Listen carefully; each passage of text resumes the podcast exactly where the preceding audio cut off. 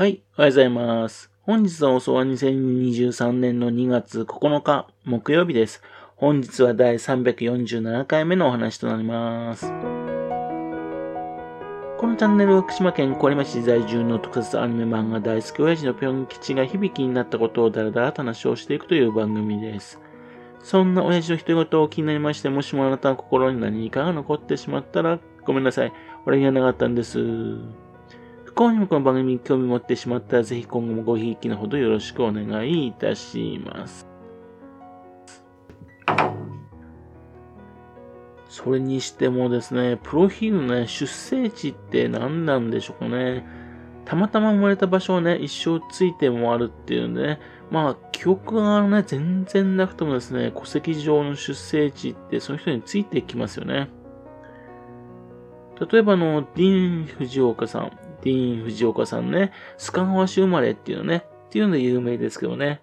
まあ、物心作る前にはですね、須賀川市を離れてるんですよね。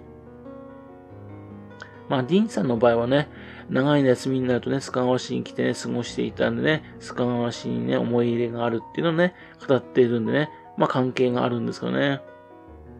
単にですね、何に生まれって書かれていた場合ですね、どの程度とその土地とね、関係してるかわかんないんですよね。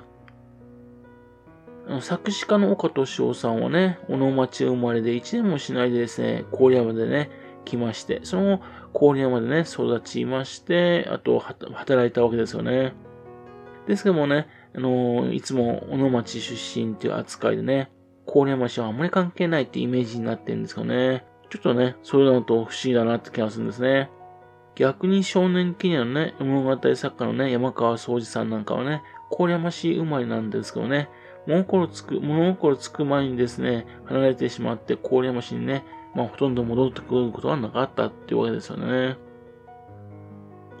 まあ、なんでその話を始めたかと言いますとですね、あの、アニメの世界でね、福島県生まれで活躍されてる方がいるんですよ。福島県生まれ。その方はね、えー、どなたかと言いますとですね、岡村天才さんなんです。青のエクソシストのね、第1シーズンだとかね、あるいは、あの、富山県でロボットが大活躍するクロムクロなどの監督さんです。1961年生まれのね、で、福島県生まれ、で、神奈川県横浜市育ちのアニメ監督の方です。この方がね、福島県にどの程度ですね、関わりあるのかっていうのはちょっと知りたいなと思ってるんですよね。岡村さんですけどね、あの、早稲田大学理工学部建築科卒業というね、珍しい経歴の方です。1991年からね、本名の岡村豊からですね、岡村天才という名義を使って始めてるんですね。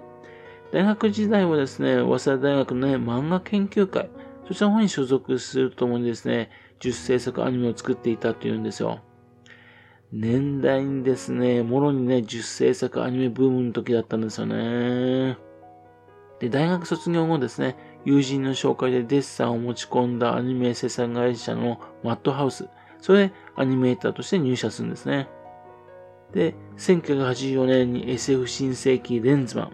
この動画で初仕事となります。当時ヒットしましたよね。ある日のね、スターシップ、光を求めて。で、当時ですね、原作の、原作のレンズマンがね、好きだったんでね、ちょっと違和感がありましたね。まあよくできてるアニメーションです。残念ながらね、現在ね、DVD だとかね、そういった映像化されてないのは残念なんですよね。その後、1985年にカムイの剣、ね、矢野哲さんが原作のね、アニメーションでした。いかにもマッドハウスって感じの、ね、アニメーションでしたね。続編作ってほしかったんですよね。そのカムイの剣と同時上映のボビーに組み立け、ね、キャリアを重ねてきます。1987年頃にですね、幼獣都市な原画、そちらの方を担当したりとかするんですね。あと、88年には隣のトトロ、その原画協力。それからあと、銀河英雄伝説我が重くは星の大会。えー、この原画を担当するんですよ。全然経路違いますけどね。しかしいい作品に出会ってますよね。そして1989年、テレビのね、あの、やわら、ね、そちらの第5話、そちらの方でですね、演出家としてデビューします。そして1995年にはですね、すごい年だったんですね。ゴースト・イン・ザ・シェル、ね、広角機動隊の原画をしつつですね、エヴァンゲリオン、ね、そちらの絵コンテ原画をしつつですね、劇場アニメのメモリーズのエピソード2、最終兵器で監督デビューを果たすんですよ。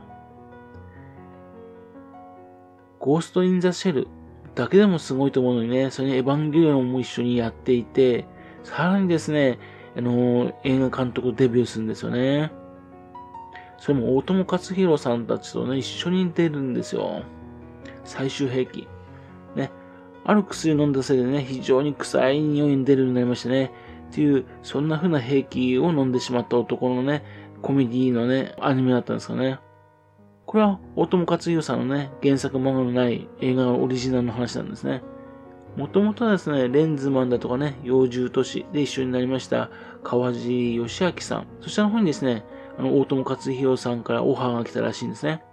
そうですね、まああのー、岡村さんの本がね、担当する形になったんですね。この作品には本当に、おおってね、見たとき思いましたね。その後はマットハウスを退社して、フリーとしてね、プロダクション IG だとかね、PA ワークスだとかね、A1 ピクチャーズだとかね、まあ有名なアニメ制作会社のところで活躍されてる方なんです。1997年の時にはね、新世紀エヴァンゲリオン劇場版エア真心を君でですね、そちらの方でも原画を担当するんですね。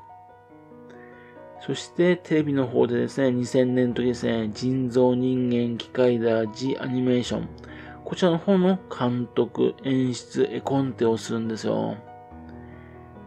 特撮の方のね、人造人間機械だよりですね、原作の漫画に近いね、テイストのアニメーションでしたね。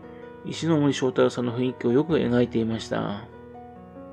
そして2004年にはですね、劇場版ナルト、大活劇、雪姫忍法帳だってばよ、の監督をするんですね。それがテレビの方に来まして、2006年、プロジェクトブルー地球 SOS の監督をするんですね。まさかですね、小松崎しげんさんのね、作品をね、アニメが使えるとはね、思いませんでしたね。すごいチャレンジだなと思ったんですけどもね、やっぱりですね、小松崎しげんさんのね、絵のね、魅力をちょっと引き出すことは難しかったかなって感じでしたね。それだと、2007年、ダーカーザンブラック黒の契約者の原作、監督、脚本、絵コンテ演出されるんですよ。自分自身でストーリーね、も作ったんですね。非常にかっこのいいアニメーションなんですよね。菅野陽子さんの曲が合ってる感じのね、アニメーションでした。非常に人気だったんですね。で、2009年にはですね、その続編であるね、ダーカーザンブラック、流星のジェミニ。こちらの方も同じく原作、監督、脚本、絵コンテ、演出されるんですね。そして2010年に青のエクソシスト。こちらの方の監督、絵コンテ、演出されるんですね。これ第1シーズンだけです。第、2017年のね、第2シーズンにはね、タッチしてないんですよね。これもね、非常によくできたアニメーションでした。そして、2014年にはですね、えっと、今の経路とガラッと変わりましたね。世界征服謀略のズビズダそちらの方の監督シーズ構成、絵コンテ演出をされるんですよ。幼女姿のね、女の人がね、世界征服を企てるというね、えー、非常にストン教のね、えっ、ー、と、アニメーションでした。非常に魅力的なアニメーションでしたね。で、この年ですけどね、えっ、ー、と、7つの滞在の第1シーズン、ね、そちらの方のね、監督へコンテもするんですね。須賀川市出身のね、えー、鈴木中場さんのね、原作漫画です。そちらの方をね、見事にアニメ化して見せてくれました。夏の大祭はね、そのね、えっ、ー、と、多くのね、シーズンがね、生まれてくるわけですよね。その第1シーズンを担当されたんですね。それから2016年、黒ムクロの監督、絵コンテ、原画原画をするんですね。もう富山県でですね、えー、黒部ダムの周辺のところですね、侍と女子高生がですね、一緒に巨大ロボットに乗って戦うっていうですね、これでもかっていう感じのね、富山県大市のね、アニメーションだったんですね。